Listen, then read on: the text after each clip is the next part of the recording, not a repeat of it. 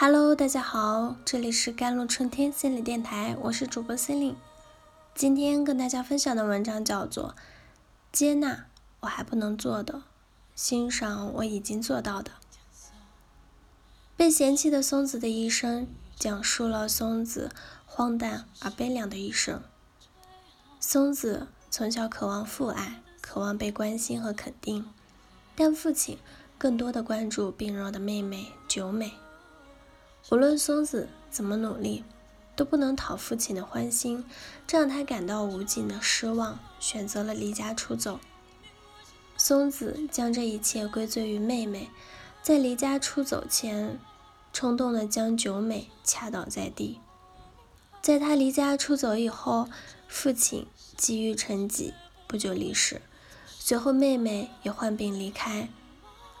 离家后，松子曾回到家中，看到了父亲的日记，每一页都写着没有松子的消息，还从弟弟口中得知九美日复一日的盼望他回家。生前最后一句话是：“姐姐回来了。”松子认为自己亏欠了家人，害得这个家支离破碎。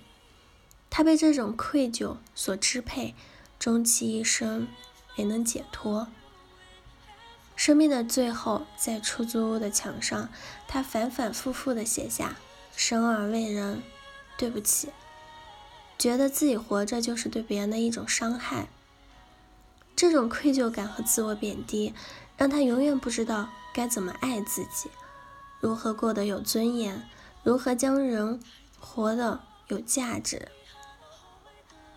他在他人嫌弃的夹缝中小心翼翼地活着，在自我愧疚中过完了一生。愧疚感成为了困扰他一生的悲剧的源头。情绪心理学的佛系的角视角这本书提到，恐惧经常掺杂着乃至自我的以及不满，尤其当病态的愧疚感升起之际。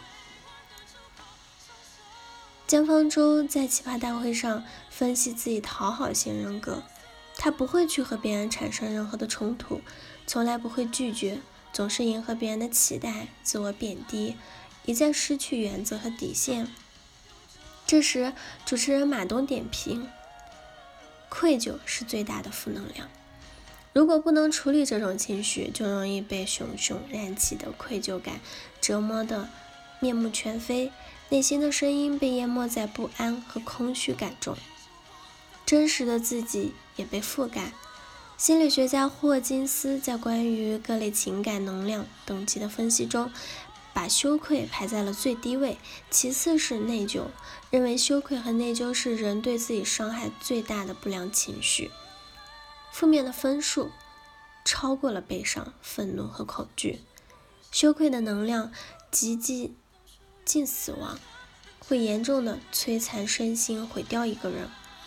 每个人都难免有心怀愧疚的时候，却不能一直怀着这种情绪，因为生活还在继续。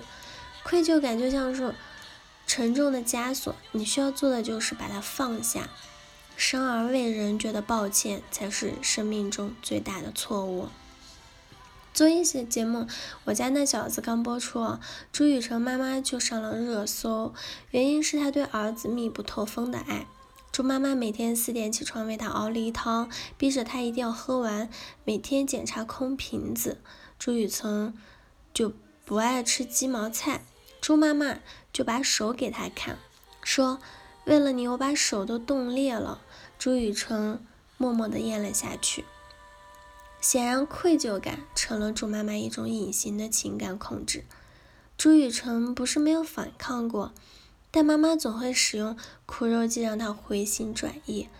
有一次，他回家时发现妈妈在默默的垂泪，哭着说：“我怎么这么没出息，儿子就这么离开我。”看到朱妈妈受伤的样子，朱雨辰内心五味杂陈，最终放弃了反抗，说自己要成为一个。痛，全然的接纳，还用“这是因为爱”安慰自己，稀释内心的苦闷。很多父母都是这样，他们虽然爱孩子，却不懂如何正确的表达，常常是有意或者无意识的强调自己的辛劳和牺牲，给孩子制造内疚感，从而获得对孩子的控制感。孩子虽然顺从于父母，但心底里愤满，却无从宣泄，过得压抑不快乐。一个成熟的人应该懂得为自我负责，而不是让别人承担或者引起别人的罪恶感。所有已经发生的苦难，请让我承担，且与我终结。同样的，也不要轻易的把别人制造的罪恶感加在自己的身上。自我牺牲里没有滋养，有的是期待、压力和负担。若没有符合你的期望，我从你那里拿来的便不再是营养，而是毒药。它制造了内疚、怨恨，甚至是仇恨。两不相欠才是最好的相处模式。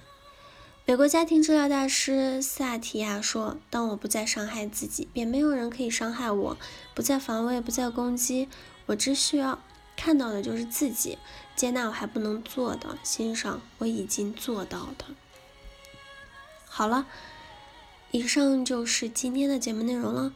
咨询请加微信公众号 “jlcd 幺零零幺”或者添加我的手机微信号幺三八二二七幺八九九五，我是 C e l i n e 我们下期节目再见。